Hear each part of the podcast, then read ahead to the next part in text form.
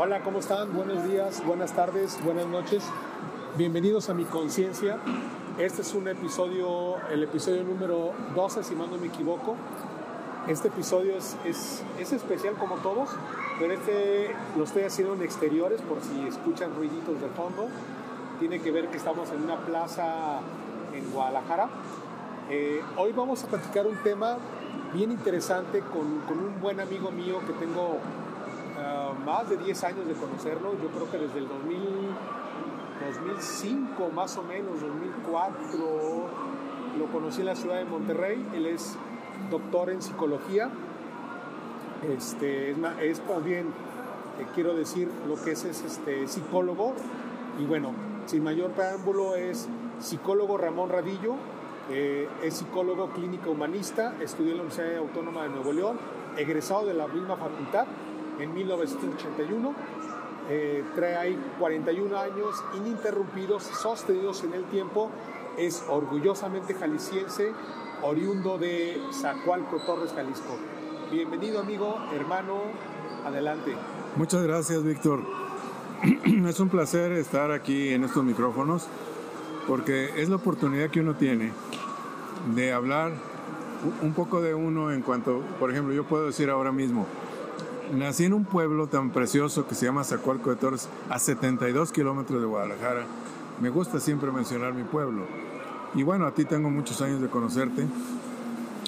Y mi facultad de psicología, gloriosa facultad de psicología en Monterrey, Universidad Autónoma de Nuevo León. Tengo 41 años de práctica profesional sostenida en el tiempo, ininterrumpida.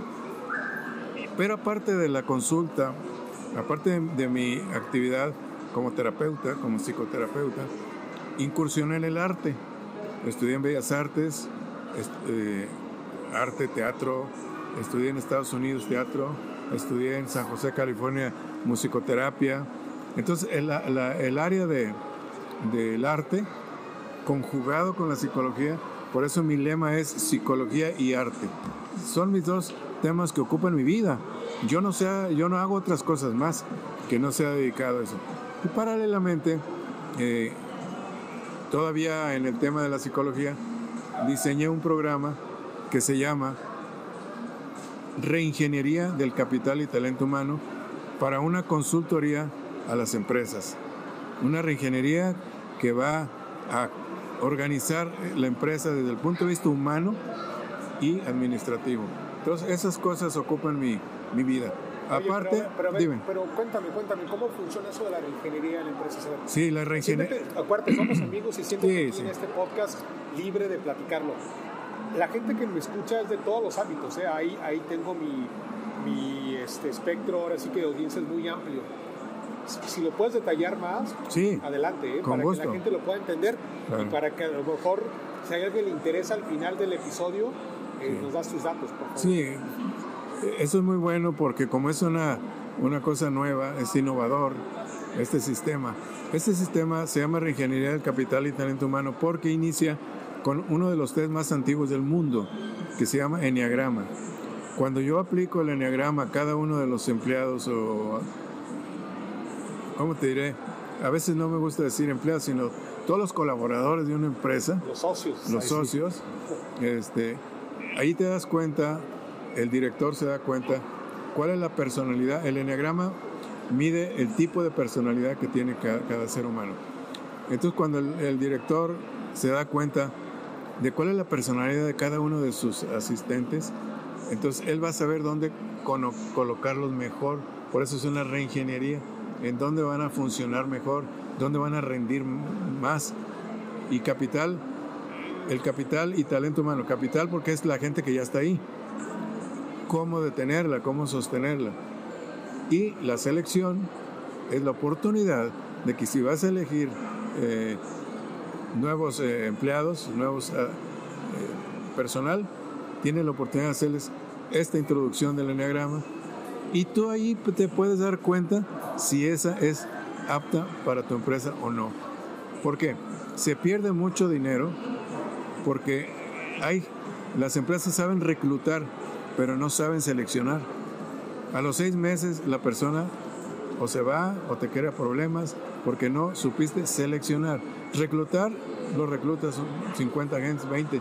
Sí, porque pero el selección. reclutamiento realmente es un proceso que Claro. hace mucha gente. Sí, sí. Y, y- y yo creo, digo, mi punto de vista, este, Ramón, es que a veces el tema del reclutamiento, al no ser los filtros adecuados y de no entender correctamente a las personas y sobre todo lo que andan buscando, siento que a veces andan colocando las personas nomás por colocar, o no sé tu punto de vista. Sí, porque en una empresa, el recursos humanos eh, le dice el director o el gerente, oye, necesito dos personas para, pero ya, para mañana o pasado mañana. Y aquel hombre de recursos humanos lo que hace es, eh, de la base de datos que tenga ahí de gente que no fue aceptada, que, que no fue aceptada para, ah, para el puesto, ahí los tienen guardados. E- Echa mano, mira, aquí está este. O sea, no están, no están realmente seleccionados. Entonces, yo creo que esa es la oportunidad que tiene la empresa de decir, a ver, ayúdame para que realmente mi gerente de recursos humanos aprenda a seleccionar, a reclutar. Y yo le enseño, yo soy asesor de eso. Entonces, eso es en cuanto a reingeniería del capital y talento humano. Los talentos hay que retenerlos, pero a veces no sabes. También se necesita aprender a seleccionar, no a reclutar. Entonces, para eso es este, este programa. Ahora bien, ya es la primera parte. Eh, vamos a ver. eh, Pero explíquele a la gente qué es un enneagrama de, sí, qué- de dónde el, es. el enneagrama es el test más antiguo del mundo. Yo creo que tiene 2000 años, no sé. Y este inició en aquellos tiempos. Yo digo que, se pierde en la memoria eh, de, los tiempos, eh, se, se pierde en el tiempo. En la noche de los tiempos se pierde el origen. ¿Por qué? Porque es muy antiguo. Lo utilizaban para aplicárselo a aquellas personas que querían ingresar a una orden monástica, a un monasterio, a ver si estaban aptos, se los aplicaban. Y ahí sí o no, sí o no, y descartaban gente. Entonces, eh, pasó el tiempo, mucho tiempo, vino Gurdjieff, vino Ichazo en Perú, vino Claudio Naranjo en Argentina, eh, vino Rizzo en Estados Unidos, los jesuitas. De hecho, yo aprendí enneagrama con los jesuitas. Y entonces vienen y le dan una forma práctica, una forma práctica en la que pudiera ser utilizado. Ahorita ya caigo directamente al punto. El enneagrama puede ser utilizado como un sistema, digamos, de diagnóstico. Yo lo uso para mis pacientes. Yo se los aplico a mi paciente y me doy cuenta del paciente que forma parte del diagnóstico clínico que yo voy a hacer. Le aplico el enneagrama, luego una historia clínica y luego la entrevista y entonces ya tengo ahí una forma más práctica y sencilla de hacer un, dia- un diagnóstico. Yo, me acuerdo, eh, hermano Ramón, que cuando tú viste el mío, esto ya lo tienes ya muy sistematizado. O sea, yo recuerdo que, que me enviaste por correo electrónico una hoja de cálculo de Excel donde yo llenaba una serie de datos, te, lo, te contestaba, te mandaba el correo electrónico con los datos que me pedías en el Excel y tú en base a eso ya hacías un análisis de la información. Esto lo comento un poco porque lo que quiero dar a entender es que no crean que es algo que Ramón lo está inventando o que tiene que ver así un poco con el que, a ver, déjame conecto con, con el tarot, ¿no? No, o sea, digo, con, el debido respeto que tiene la gente que lee tarot. ¿no? Obviamente. A lo que quiero llegar es que hasta cierto punto es un proceso científico, ¿no? Sí, sí, porque Claudio Naranjo es un psiquiatra excelente y él lo usa. O sea, y Rizzo en Estados Unidos también. Ahora, el test tiene 144 preguntas y cada pregunta tiene dos opciones, o sea que todavía se duplica más. Al final viene un concentrado, me lo mandan y entonces yo voy a unos códigos y ahí, entonces esos códigos eh, que nos da el concentrado es para ir a realizar y enviarte tu resultado. Ahora bien, esto es algo, allá en España donde yo vivía, hay psicólogos y hay personas que, que hacen enneagrama y son buenos, pero, son buenos para, para hacer show. Eh, entonces, yo le pregunté a un psicólogo, oye, ¿cómo haces tú para determinar qué tipo de personalidad tiene? Ahorita, ahorita voy a hablar de los nueve tipos de personalidad. Ahora voy a, en un momento más hablo de los tipos de personalidad, cuántos son. Pero bueno, lo que quiero llegar es que digo, ¿cómo, cómo haces tú para, para determinar qué personalidad tiene? Aquí me detengo y digo, hay nueve tipos de personalidad, solamente nueve, no hay más. Y todos caemos. y nada tiene que ver con los horóscopos. No, no, no, no. O sea, el que yo sea Tauro, nada tiene que ver con eso. Nada que ver. ¿Y si crees en los horóscopos? Yo, sí, sí, sí. Yo, yo, respeto mucho, yo he conocido unas cuantas personas que son muy buenos, pero no en el horóscopo, sino en la astrología. Okay. Y son muy buenos, pero, ¿Cuál es la pero hay muy pocos. Porque en, la astrología te, te hacen un mapa natal que si naciste tal día, tal hora, dónde estaba el sol, dónde estaba la luna, y, te hacen un cuadrante, esa es la astrología. Pero los que saben, los demás nomás te cuentan cuentos, ¿no? Que de hecho te voy a recomendar que le hagas una entrevista a Meli Martínez, que vive en Yucatán. Ah, Experta, yo te contesto con. Perfecto. Hemos, hemos compartido un micrófono alguna vez en una estación de radio en Monterrey, ahora vive ya es, ella sí es, yo respondo, es muy buena en eso y en la numerología, o sea que son cosas que necesita que la gente sepa. Oye, Pero él lo está combinando, ¿eh? le llama numeroastrología. Ajá. Pero espérame, en la numerología, y perdón audiencias y a gente, amigos que me escuchan y gente en general, si a veces interrumpo, pero es parte del show. Así Porque yo también, yo también en este momento estoy del otro lado y quiero aprender. Yo he visto que mucha gente usa la numerología para muchas cosas, pero a ver, explícame algo rápido. La numerología realmente creo que también es un poco como la, como la astrología, ¿no? O sea, de repente es bien empleada y de repente como que se presta mucho a la sí, Mira, hay poco, hay, hay, hay, códigos muy simplistas que sumas eh, en los números de, de, tu nacimiento y eso, pero eso es muy, muy silvestre yo creo que quien quiera hacer eso debe ir con personas que realmente son buenas. Yo no soy experto en numerología ni en astrología. Pero puede ser una herramienta para ti también, para, para, el, psicoanálisis en un momento dado. No, yo comulgo mucho con Carl Jung, que tiene un mundo cósmico muy bueno, pero los que saben astrología saben hacer mapas astrales, mapas natales. E, e, y yo no me considero que yo haga eso. Bueno, regresando al tema de, esta chica que está en Yucatán. Sí, ella, ella, es muy buena. Ya te voy a conectar con ella. Este, hay algunos libros de numerología, pero no todos son buenos. Entonces es difícil. Entonces, pasando al enneagrama, nueve tipos de personalidad. Y todos pertenecemos a uno. Tu servidor diseñó algo, una aportación, diseñé algo para el enneagrama. Ejemplo, voy a mencionar los nueve tipos. El 9 y siguiendo con las manecillas de reloj hacia la derecha. El 9 es el pacificador.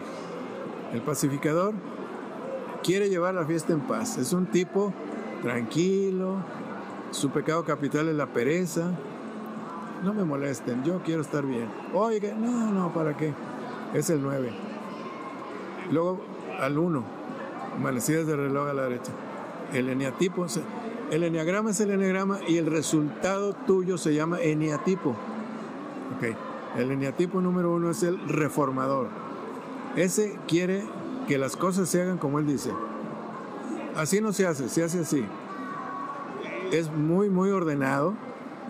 Ese conviene para una empresa muy ordenado. que ejerza mucho como eh, liderazgo? no, no, porque ahorita hay uno que es el líder. No, e, él, esa persona no acepta estar equivocado. Esa persona eh, dice, esto hay que hacerlo así, así, así, muy rígido. Okay. Pero dentro de, si lo sabes manejar dentro de una empresa es bueno, porque te va a ordenar los departamentos, no sé, con su con su neurosis y su patología del uno, pero te va a ayudar mucho. El 9 no, perezoso. Y, el 1, su pecado capital es la ira. Se enoja. Pero no es la ira tapatía, ¿no? ira, ira, ira. No, ira. Ira ya viene, no. eh, es muy iracundo. Ok. O sea, es, es- o sea, es muy dado a- Explosivo. A, que explose, a, a que sus emociones... Oye, y, y- y con el paso de la edad, por ejemplo, tú no puedes ir brincando, por ejemplo, de un estado a otro estado. Ejemplo, cuando eres muy joven, este, a lo mejor eres muy emocional, pero a medida que vas madurando y que la vida te va dando ciertos golpes, por decirlo así, no como que te vas... O, o- o si ya naciste con ese enagrama, ya es toda la vida. Te contesto puntualmente. Cuando tú ya tienes tu eneatipo, Ajá. ese no cambia nunca. Nunca. Las manifestaciones que tú hagas de tu madurez y eso, pues ahí van a estar, ¿no? Pero siempre enmarcados e- en el, en el cuadrante del eneatipo 1. En Zacatecas apliqué 200 eneagramas a una empresa y la mayoría salieron tipo 1. Ahora voy a hablar de los otros tipos, de los que casi no, no aparecen. Bueno, entonces eh, ese es el eneatipo 1. Luego, el eneatipo 2 se llama el ayudador. ¿Y cómo? El ayuda. Ayudador. Ese siempre quiere estar ayudando. Pero es tramposo en el fondo. Dice, no, no, no, yo, yo doy pero sin esperar nada a cambio. No es verdad. En el fondo siempre va a tener este, eh, algo de, mira nomás, tanto que he hecho por ti, con esto me pagas. ¿Me entiendes? O sea que, O sea, pero lo usa como una especie como de chantaje, ¿no? no, no, simplemente es su personalidad. Hay un, hay un, un pensamiento muy bonito en cada eneatipo. En este caso dice, el tipo 2, necesito que me necesiten. Si no me necesitan, no estoy contento. Yo quiero que alguien me necesite para yo ayudar, porque soy ayudador. Es una neurosis muy fuerte. Oye, ese cuate si se queda solo en el desierto hipotéticamente o, o se pierde o ¿A quién va a ayudar? ¿quién va a ayudar? A sí mismo, ¿no? No le va a tener que otra más que ayudarse a sí mismo para Sí. que pueda sobrevivir. ¿no? Y luego, sí, pasamos al 3. El 3 es el buscador de estatus. Ese, el, el número 3 siempre está eh, buscando el éxito y quiere escalar. Y muchas veces en su, en su zona de sombra, que ahorita hablo, eh, pisa a otros con tal de subir, pisa a los demás y se va para arriba. Viste bien, elegante, eh, eh, se vende bien, es estatus. Ese es el 3. su pecado capital es la vanidad, obvio. Luego viene el 4. Ese es muy problemático. Problemático en ese sentido. El número 4 es el artista. Y el artista es una persona que está buscando realizar su, su identidad, realizar su vida a través del arte. Quiere resolver sus cosas a través del arte. Ese es el 4. Son ensimismados, depresivos. ¿Depresivos? En la historia ha habido muchos que se, se encierran para escribir, para pintar. Para... Pero a ver, di- a ver, dime un... Es el artista, Newton, por ejemplo. Ah, eso te iba a decir, a ver, dime, dime Bueno, que- te dije ese por rápido, pero, pero no, no, pues hay, hay- Pablo Picasso, ¿qué era? no, no, no lo sé, porque necesitaría estudiar. Pero así por lo que sabes y por Lo que sé, lo único que te digo es que el artista busca resolver su existencia a través del arte, sea famoso o no, ¿sí? Y sufre porque, pues, eh, se pone triste de pronto, pero es muy creativo, pues, es artista. Ese no te sirve en una empresa. Yo descubrí en algunas empresas Pero y, no me y- presta que eso y le digo al director, discriminar a la persona. no. Le digo, este no te sirve en tu empresa. ¿Por qué, hombre? Digo, Digo, porque mira, te voy a decir cómo es. Tú le encargas un trabajo y te dice, sí, cómo no. Ah, mañana te lo tienes ahí. Pasan tres, cuatro días. Oye, el trabajo. ¿Qué? Ya te lo envié. Ya te lo mandé, ¿no? No, no me mandaron nada. Ah, mi secretario. Déjame ver. Ahora mismo. Pasan dos días más. Oye, ya. Dije, ese cuate nunca te va a servir. Dice, sí, es cierto, así es. Este cuate así es. ¿Para qué lo quieres? Le digo. Le digo, yo lo despido. Pero no es mi papel. Le digo, si tú quieres seguirle pagando, tú. Luego me brinco al 5. Es otro de los que pocos, pocas personas tienen eneatipo 5. ¿Por qué? El eneatipo 5 es el genio, el pensante. Y ese todavía sí es más ensimismado, porque pierde contacto con, la, con el mundo, la realidad, pierde el contacto con las personas, porque él es muy inteligente, demasiado, entonces se aísla. Y a veces sufren también por eso. Pues quiero que sepas que en los 200 que apliqué en Zacatecas no se ningún 5. Esto nos lleva a pensar o a demostrar que hay pocos genios. Y es verdad. Es verdad. Entonces, en la humanidad hay pocos genios. Entonces eso, eso que dicen que, que el, Que nace, no se hace. exactamente que nace y no se, y que no se hace, o sea, realmente naces con el- por ejemplo, el clásico ejemplo que ponen en todos lados, que comparan, ahora que empieza la época de fútbol, que comparan a Messi con, con, con Cristiano Ronaldo. O sea, todo el mundo dice que Messi nació con el talento, pero que Ronaldo lo fue puliendo por, disciplina, trabajo diario, bla, bla, bla, bla, bla. Trabajo físico, etcétera. Pues habría que hacerles un enneagrama a ver qué, qué son, porque realmente los que sabemos, a- a- algunos famosos, ¿no? Que son, realmente es difícil. Hay que aplicarles el enneagrama. Bueno, el 5 no aparece. Puede ser Einstein, pero ya se murió. Y hay, hay genios. Si tú buscas en, en internet eh, personajes con eneatipo, personajes famosos eneatipo 5, y van a surgir esas grandes figuras en el mundo. Y en todos los eneatipos va a surgir gente famosa que es ese tipo. Entonces, ahorita mismo tengo un paciente que es 5 y tiene 19 años. Es muy brillante, cabrón. Pero por eso la gente brillante tiene problemas. ¿Cómo, ¿Qué tipo de problemas, por ejemplo, si se puede saber? Todos los que quieras echarle. ¿Por qué? Porque cuando has visto un tonto con problemas? Iba a decir otra palabra, pero no se vale. Ah, aquí se puede decir groserías, pero... está- No, no, pues cuando has visto un pendejo con problemas. Ese le vale, no. Ahí vive. Pero el inteligente se cuestiona la vida, las cosas, la relación con los demás, ¿no? Entonces sí se conflictúa. Por eso estoy viendo a un chico que va muy bien. Entonces, es el 5. Es que hay mucho fondo. Ahorita doy un repaso nuevamente para hablar de otras características. Luego sigue el 6. El 6 es uno de los más difíciles en cuanto a su, su forma de vivir, ¿no? El 6 se llama el lealista, de leal. Su pecado capital es el miedo. Le tiene miedo a la autoridad.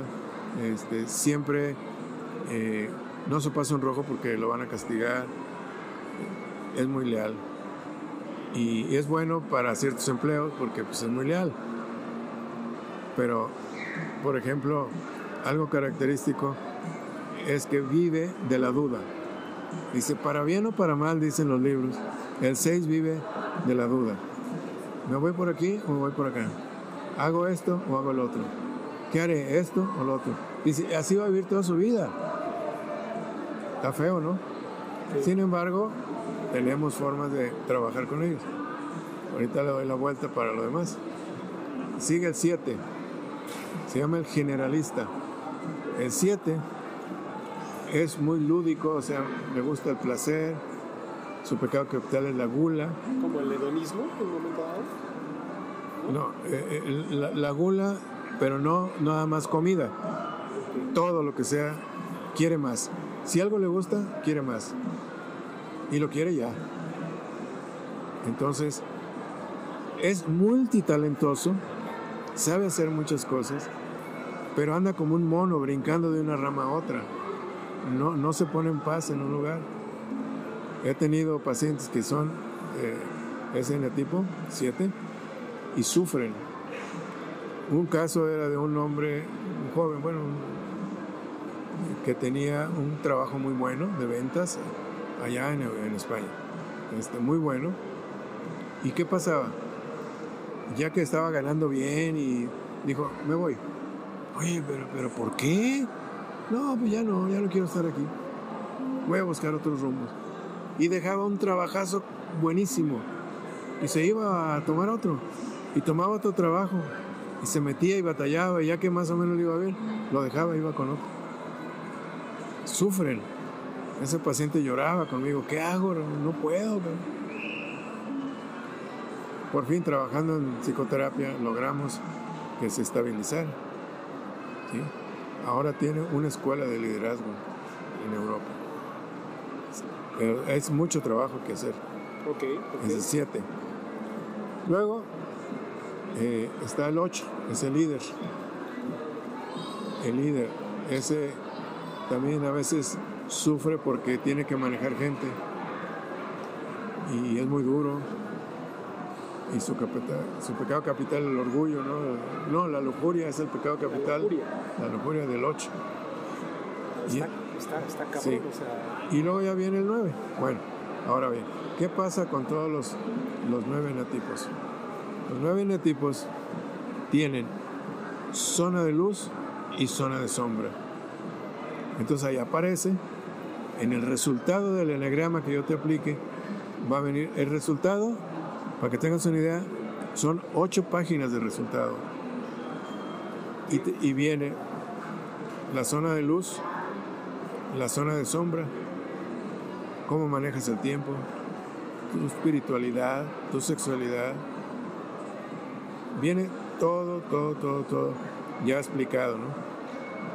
Entonces tú me preguntabas, ¿así va a ser siempre? Bueno, si logra trabajar sobre sus zonas de sombra, pues se va a superar y, le va a ir bien. Ese es el trabajo. Y para eso él tiene que trabajar y desde luego que con la ayuda terapéutica, ¿no? Porque por sí solo, el mecanismo número uno de defensa del, del ser humano es eh, la negación. Oye, Víctor, ¿por qué estás enojado? No, yo, no, estoy bien. Oye, ¿te veo triste? No, no, hombre, no. Siempre la negación. Pero es un mecanismo de defensa normal en toda la humanidad. Y qué bueno que hay un mecanismo de defensa. Imagínate que estés en un estado y, y ahí te mueres, no. Tienes que defenderte. No, no es cierto. Estoy bien. Está bien. Entonces, cuando yo les entrego el resultado, digo, aquí está tu resultado. Estúdialo y luego hablamos. Ya lo estudian y, digo, ahora vamos a hacer, aquí está el secreto, se los paso a todos, porque este, esto son mis aportaciones y mis descubrimientos. El secreto no está en el resultado, sino en el análisis del resultado. a ver, ya tienes el, ya tienes el análisis, ya tienes el, todo este rollo, el resultado, que dices que, que ahí no está la solución, en el análisis está la solución. Sí, porque en el análisis tú te defiendes. Dice, yo no me veo así como dice aquí. Ah, no, espera, a ver, vamos a ver. ¿Y cómo, ¿Y cómo trabajas con el paciente en un momento dado para que en un momento dado esa, ese análisis de información le pueda ayudar en su vida y Es que- transformarse? ¿no? Es que el análisis de información, eh, el análisis de su estudio, forma parte del diagnóstico. Primero, eh, primero, antes de atender a un paciente, hay que hacer un diagnóstico. Y esto forma parte del diagnóstico. Y este diagnóstico, Es para saber qué tipo de ayuda sí, necesita. y en un momento dado, esa ayuda que, que necesita, ahí puedes caer en un tema ya de, de inclusive recetarle fármacos. como No. que- ¿no? No. No, inclusive yo no le voy a decir que haga. La psicoterapia lo que hace es que tú descubras qué hacer con la, con la técnica. Un terapeuta que le dice al paciente lo que tiene que hacer, que se retire de terapeuta, ¿eh? es que no es por ahí. O sea, tú estás encaminando al paciente a que llegue a buen puerto con la técnica y hacer que él mismo se descubra y que él mismo vaya resolviendo. No lo voy a hacer yo, porque si yo lo hago y, y le sale mal, ¿qué va a decir? No sirve para nada. Si se murió, no, si se alivió fue la Virgen. Si se murió fue el doctor. O sea, no se vale. No sé si has oído ese dicho. Sí. Entonces, una vez que ya analizas el resultado con, con la persona.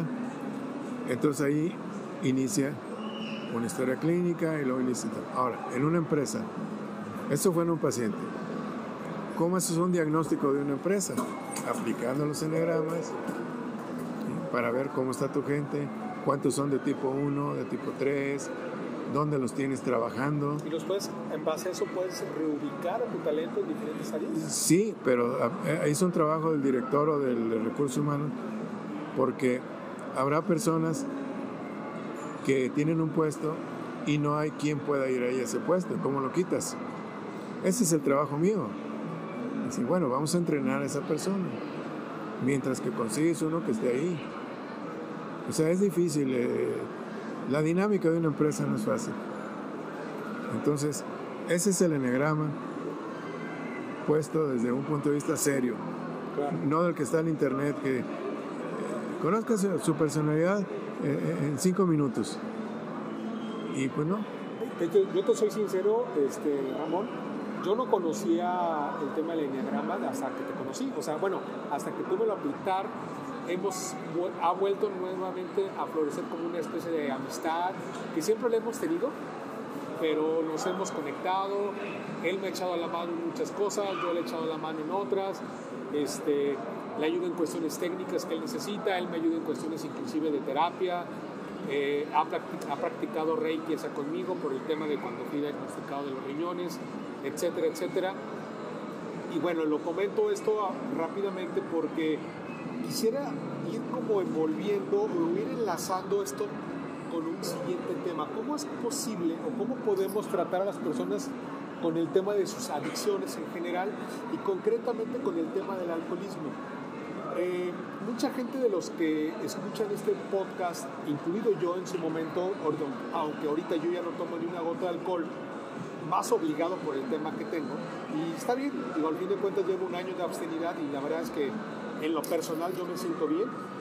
Este, hoy me he dado cuenta que el alcohol no lo necesito en mi vida para ser feliz y me ha dado, no lo sé si sea correcto decirlo así, pero hasta inclusive me siento más lúcido sin, sin, este, sin el alcohol en mi vida, ¿no? Pero cómo poder ayudarle a la gente, sobre todo a los jóvenes, que caen en ese tipo de adicciones, ¿no? En, el entendido de que el alcohol tampoco lo quiero satanizar a decir que es malo. O sea, siempre hay, creo que tú y yo sabemos que vivir en equilibrio en todos los aspectos es la clave, yo creo, de la vida, desde mi punto de vista. Esa es mi opinión personal. Obviamente tú tienes la tuya. Sin embargo, ¿cómo puedes decirle al joven, con tanta influencia que hay ahorita en los medios, en redes sociales, en Facebook, en TikTok, en todos lados, si, te, das cuenta, hay, hay una gran influencia diciendo, toma, toma. O sea, como que socialmente inclusive la persona que no toma es mal vista y hasta lo separan del grupo. O sea, y, digo, no quiero que la gente, a mí eso también lo digo a título personal, que tenga que pasarle una enfermedad como lo que me pasó a mí, como para darme cuenta de quitarme cosas que yo tenía por no haber cuidado mi salud durante mi época de joven, ¿no?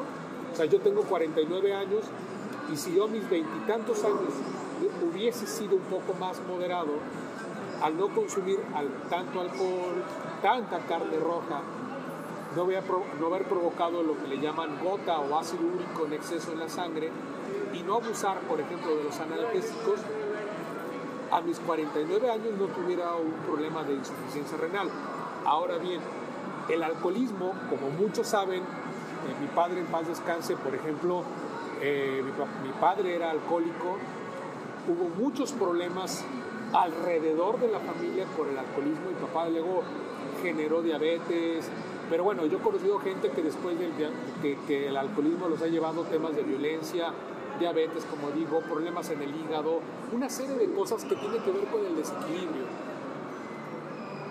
Platico esto y perdón por apoderarme tanto de la palabra, hermano, pero cuéntame, ¿cómo es posible, cómo, cómo puedes ayudarle tú a alguien con un tema de adicciones, en particularmente con el alcoholismo, Ya. utilizando este tipo de herramientas como las que conoces tú y cómo en un momento dado una persona, no importa la edad, pero a lo mejor quiero hacer énfasis en el tema de los jóvenes, cómo un joven en un momento dado pudiera acercarse a ti, mandarte un correo, mandarte un WhatsApp, buscarte en redes y decir, oye Ramón, ayúdame porque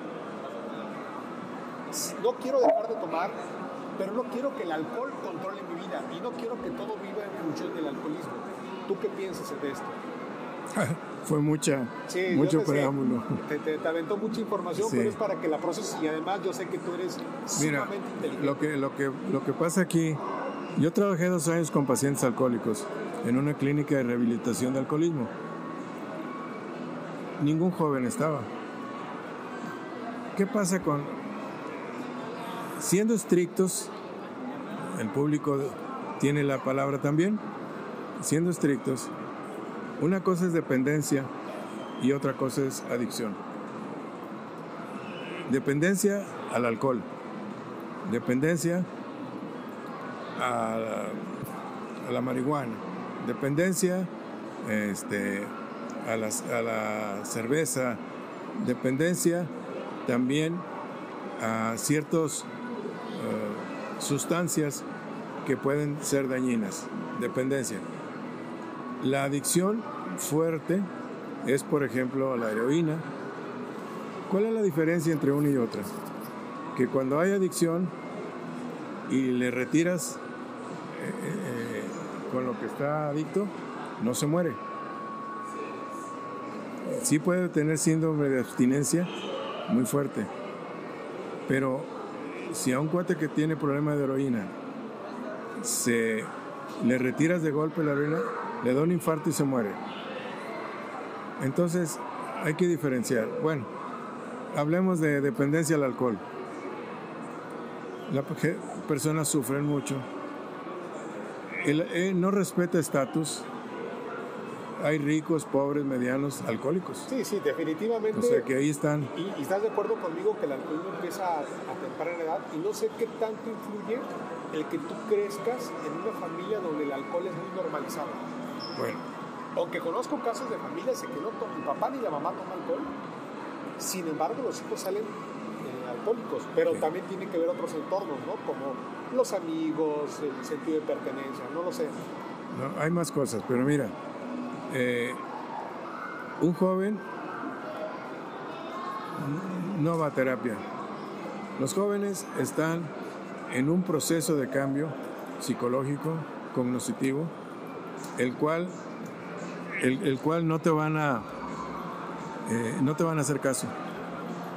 Es difícil.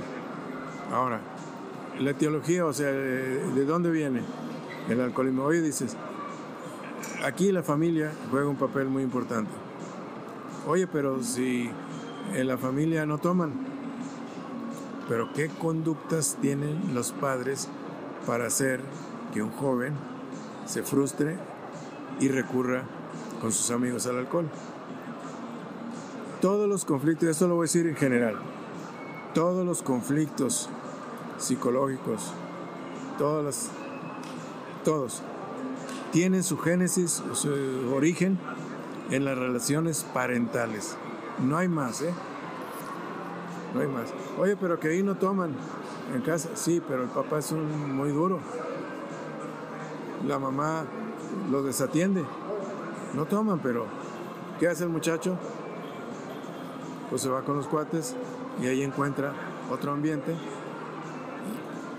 y es, es como se van este, haciendo dependientes del alcohol, en este caso. Sin embargo, eh, la pandilla también te, te orilla. Ándale, toma, que no eres hombre. Para no aislarte del grupo social de jóvenes, pues le entras al fumar y a tomar. Pero si tienes buenas bases en tu casa, llega un momento en que dejas de hacerlo. Y ya. O sea, no, no es fácil, no es fácil entender este tema porque nadie conoce la dinámica familiar, cómo es, qué genera, si son cinco hijos, en cada uno va a generar distintas eh, reacciones. Uno va a ser muy estudioso, el otro no, pero tiene que ver con la familia. La mamá lo discrimina a uno, quiere más al otro, el papá no les hace caso, pero no toman, ¿eh? pero tiene una dinámica neurótica que orilla a los jóvenes a ciertas conductas. Y yo he dicho, los jóvenes están en un proceso evolutivo que, que, no te van a pelar como terapeuta.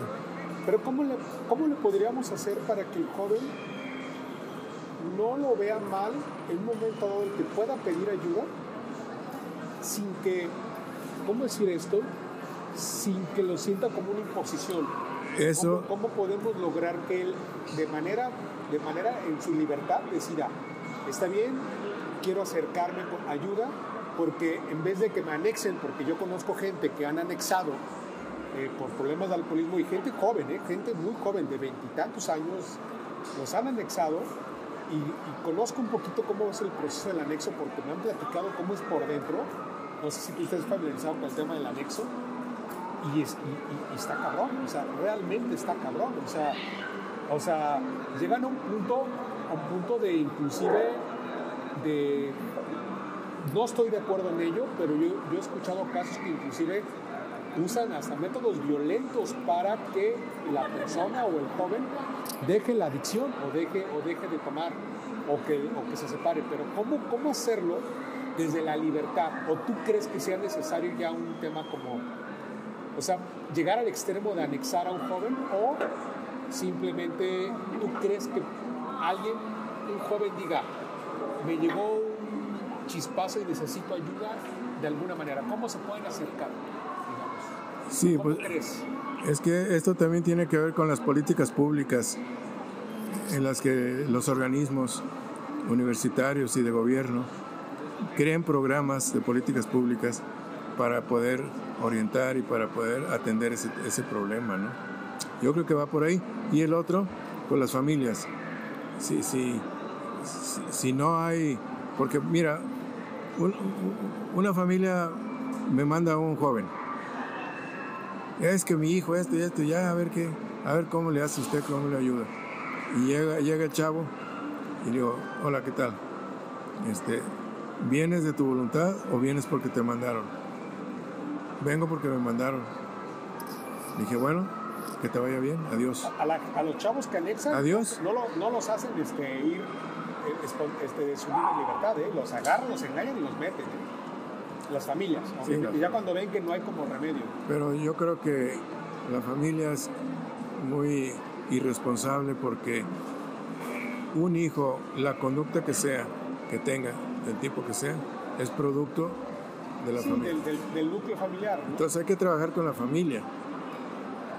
Si la familia cambia y hay técnicas para que la familia tenga otro tipo de trato con, con los hijos, los hijos empiezan a cambiar. Oye, entonces me estás diciendo que para que realmente arregles el problema, digamos, de raíz, realmente una familia entera debería ir a terapia. Por ejemplo, ¿tú aconsejarías en una, en una familia donde haya problema de adicción de alguno de sus miembros, no nomás ir la persona afectada, sino toda la familia en un momento dado para, para hacer el origen? Así es. ¿Tú lo ves conveniente eso?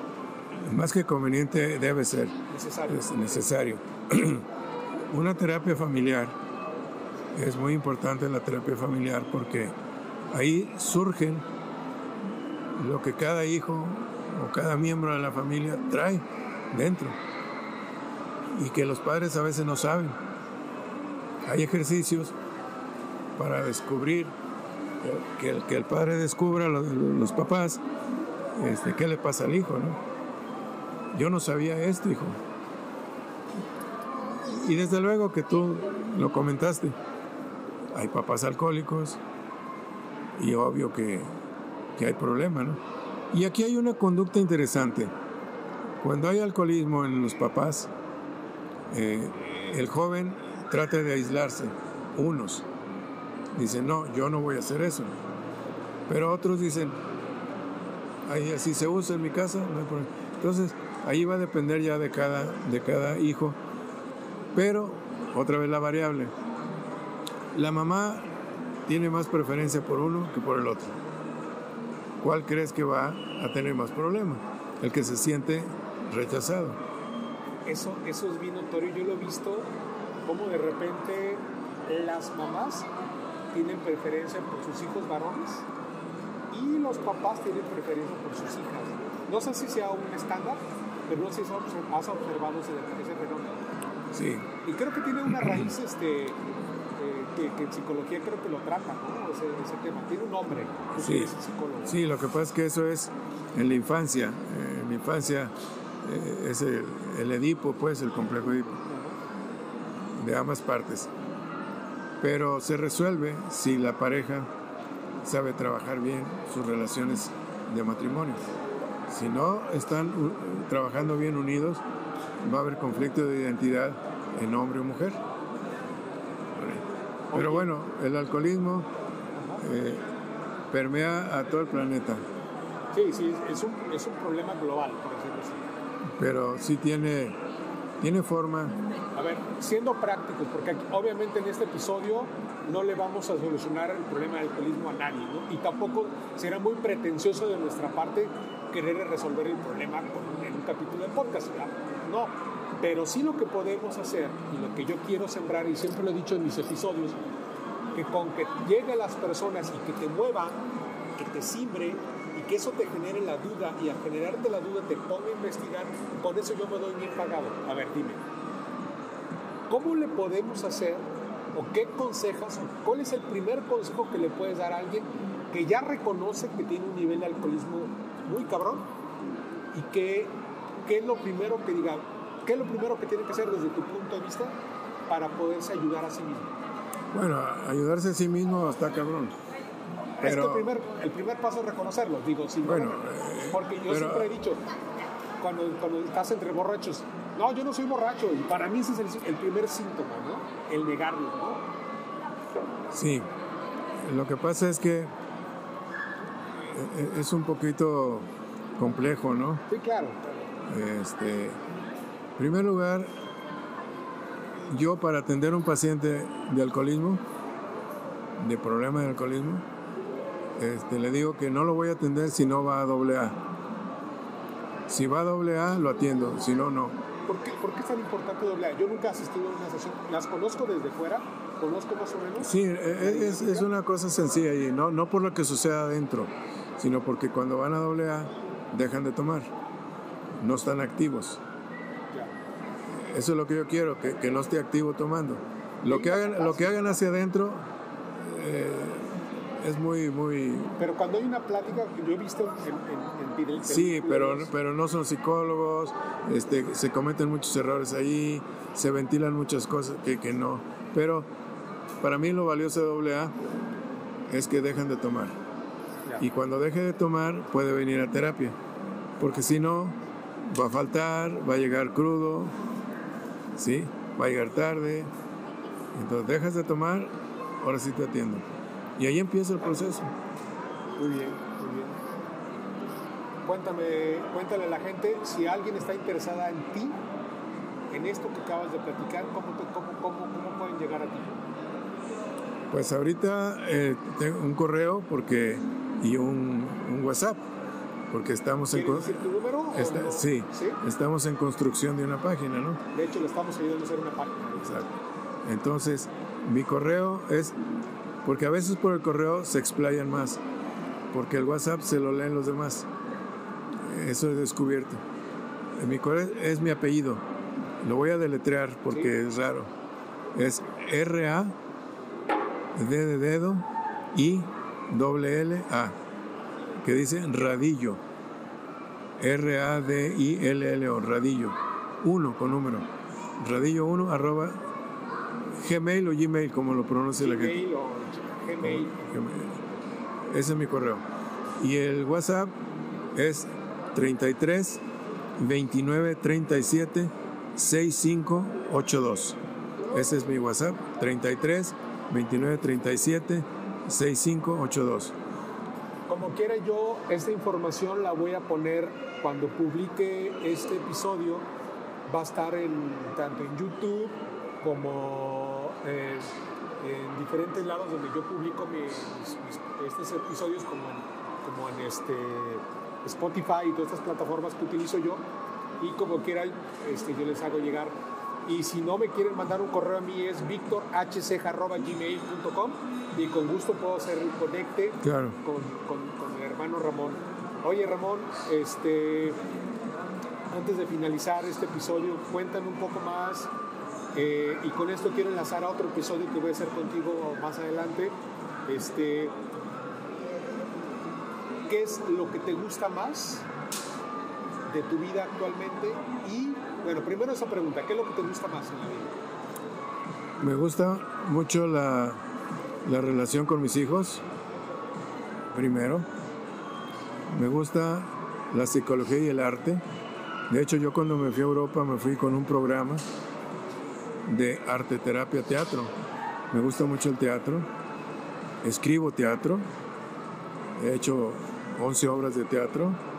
Las he dirigido porque estudié y me gusta mucho la psicología del arte, pero sobre todo este, lo que más he descubierto es esa relación con tus hijos. No creo que haya más, algo más profundo y más sano y más puro que una relación con, con los hijos. Y el servicio, y aquí lo voy a englobar, tú me preguntas, ¿qué es lo que más te hace sentir bien? La capacidad de servicio, ¿por qué? Un día descubrí que mi vida es servicio. Soy psicólogo, servicio. Soy rotario, tenemos nuestros lemas que dice, dar de sí antes de pensar en sí. Se beneficia más quien mejor sirve. Servir es mi ocupación. Entonces sirvo como terapeuta, como rotario, como papá, como amigo. Servir. Y creo que esa es, esa es una palabra que el maestro de maestros dijo yo vine a servir, no a ser servido. Y eso me hace bien, eso me hace muy bien. ¿Y qué me gusta de gustos? Viajar. Viajar es lo que más te gusta. Me gusta mucho viajar. Bueno, entre, porque al viajar, pues, por ejemplo, en Italia fui a, a, la escala de Milán, donde es la catedral de la ópera en el mundo, pues me gusta el mundo, ¿no? Viajar, porque conoces este, mucho, ¿no? Gente y todo. Entonces, esa es, mi vida es la psicología y el arte en, el sentido profesional, pero también en mi vida personal.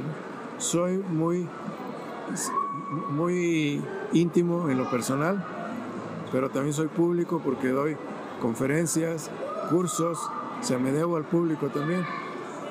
He tenido programas de radio por, por cuatro años en el TEC de Monterrey, cinco años en televisión del Estado en Monterrey, con una con Monterrey Nuevo León, con una sección.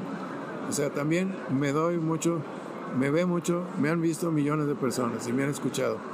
Pero en mi vida personal soy muy íntimo. No tengo mucha gente a mi alrededor.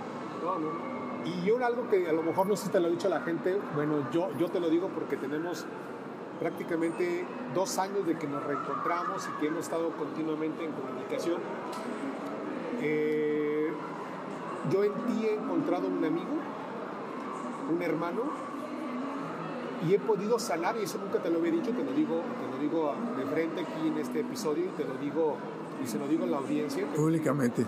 Públicamente. He encontrado un poco la figura paterna que perdí hace, eh, ya van a ser dos años de la muerte de mi padre, o fueron dos años ya de la muerte de mi papá, ahorita que lo pienso este, y contigo he encontrado un poquito esa figura paterna. Pues me halagas mucho porque, digo, me agrada, no lo esperaba, pero pues estoy para servirte. No, no, gracias. Hay, hay algo que también para finalizar este episodio quiero decir. A mí hace un año que me diagnosticaron insuficiencia renal, a los pocos, bueno, pasé un tiempo de calvario en mi casa cuando en ese entonces yo no vivía en Guadalajara, realmente vivía en un pueblo cercano a Guadalajara que se llama Zapotlanejo, a 40 minutos de Guadalajara. Y en esa época de convalecencia yo estuve prácticamente en cama, no podía salir. Y lo primero que hice cuando pude salir de cama y cuando pude agarrar mi carro y manejar, porque me, vine caminando, manejando, perdón, desde, Zapotlanejo hasta Guadalajara, vine a visitar a, Ramón y me ofreció una... Eh, terapia o una, Sí, terapia. una terapia de Reiki, que yo era medio escéptico, cabe mencionar. Yo, yo sí era un poco escéptico el tema de todo esto. Él y otro hermano también que yo conocí, un hermano que, que ¿recuerdan su nombre? Ricardo, Ricardo. Este, fuimos a su consultorio cerca de la Minerva y me aplicaron Reiki. Y en ese momento, a lo mejor, yo espero que no sea sugestión mía, me empecé a sentir mejor. Y hasta ahorita, yo digo, yo digo que es la mezcla entre el Reiki, entre alimentación, Medicamentos. entre el trabajo que he hecho yo mentalmente, en el hacer catarsis, en muchas otras cosas. A un año después de ser diagnosticado, hasta ahorita no he ocupado diálisis. Tú me conoces, tú me has visto. Este, no soy obviamente no espero estar al 100% todavía. Algún día quizás lo estaré. pronto. Este, pero me siento con más ánimo y me siento como renovado. Y mucho de lo que me ha pasado en esta vida ha sido gracias a amigos y hermanos como tú, Ramón. No, pues qué, qué- qué amable. Y aprovecho entonces para decirte que, que yo soy terapeuta en el área psicoanalítica, pero también soy Master Reiki. Yo aplico Reiki desde 1992. Es una terapia de sanación natural, no es charlatanería, aunque muchos lo están usando como charlatanería, pero seriamente funciona. Es, es como el efecto mariposa. Con una vez que te dimos terapia, entró a tu organismo, a tus células, a tus riñones, a todo, y no ha dejado de funcionar, ¿eh? no ha dejado de tener efecto. Sigue haciendo el efecto. Si te lo diéramos más seguido, avanzaría más. Pero, pero no ha dejado de tener efecto. Lo que sucede, el efecto mariposa, la tía aquí se, en Japón se, se llega, ¿no? Hay, hay un temblor. ¿sí? Entonces, este, yo me dedico también a eso. Doy terapia Reiki, terapia psicológica, atiendo problemas de fibromialgia, que la mayoría no se atreve a atenderlos. Y yo diseñé, hice una innovación para poder atender mujeres de fibromialgia. Te pueden ver en YouTube este, Ah, tienes tengo mi canal de YouTube. Canal de YouTube, por Mi canal de YouTube se llama Ramón Radillo. Y tienes y un así. montón de videos. Sí, tengo videos. España, Y hay un montón de cosas bien interesantes. Yo me he puesto a explorar, no ahorita, hace mucho tiempo, tus videos.